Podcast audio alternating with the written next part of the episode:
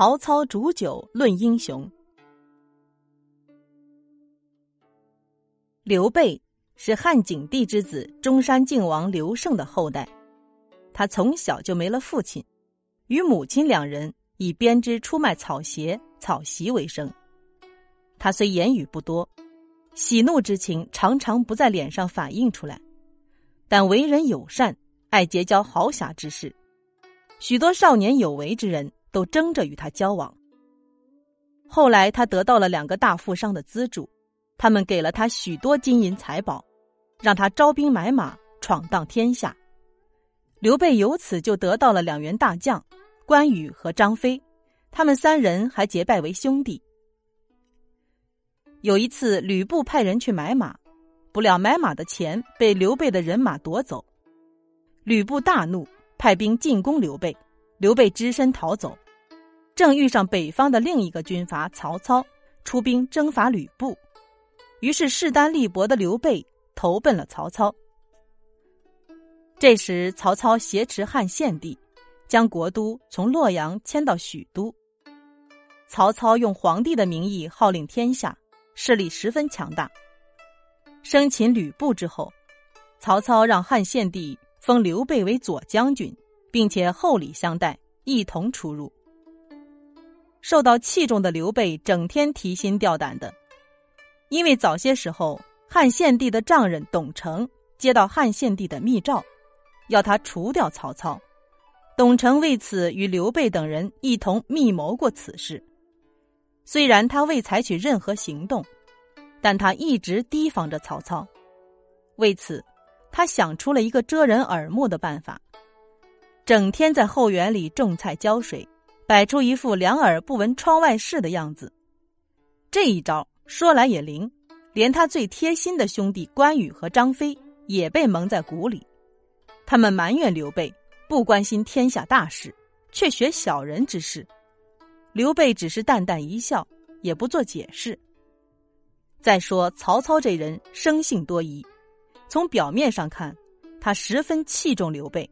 但实际上，他一直防备着刘备，生怕他打出皇族的旗号来号召天下。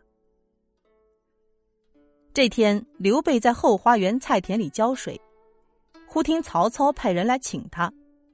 正巧这时关羽、张飞都不在，刘备有些惊慌，忐忑不安的跟着来人去了。曹操一见刘备，笑道：“好啊，躲在家里做大事呢。”一句话吓得刘备面如土色，不知说什么好。曹操又转口说：“你能学种菜，可真不容易呀。”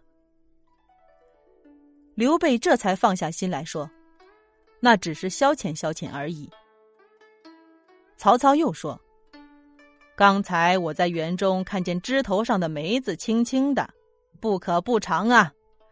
正好酒也温热了。”我就想请你一同到小亭中喝酒。刘备听了这话，一直紧绷的心才放了下来。两人来到小亭，见酒器已经摆好，盘中也放了青梅，于是就有说有笑的喝起酒来。两人喝得微微有些醉意的时候，不觉天色阴沉了下来，空中乌云密布，眼看一场倾盆大雨即将来临。曹操趁着醉意问：“你倒说说看，谁是当世英雄呢？”刘备心中一机灵，酒也一下子醒了七分。他想，这是不是在试探自己？于是就谦逊的笑道：“我这个人肉眼凡胎，哪能知道谁是英雄啊？”曹操说：“你也太谦虚了，即使没见过英雄。”总也能听到几个名头吧。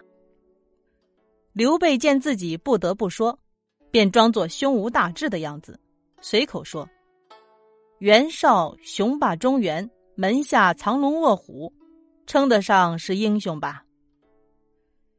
曹操笑着摇头说：“这个人外强中干，贪图小利，干不成大事，怎算得英雄呢？”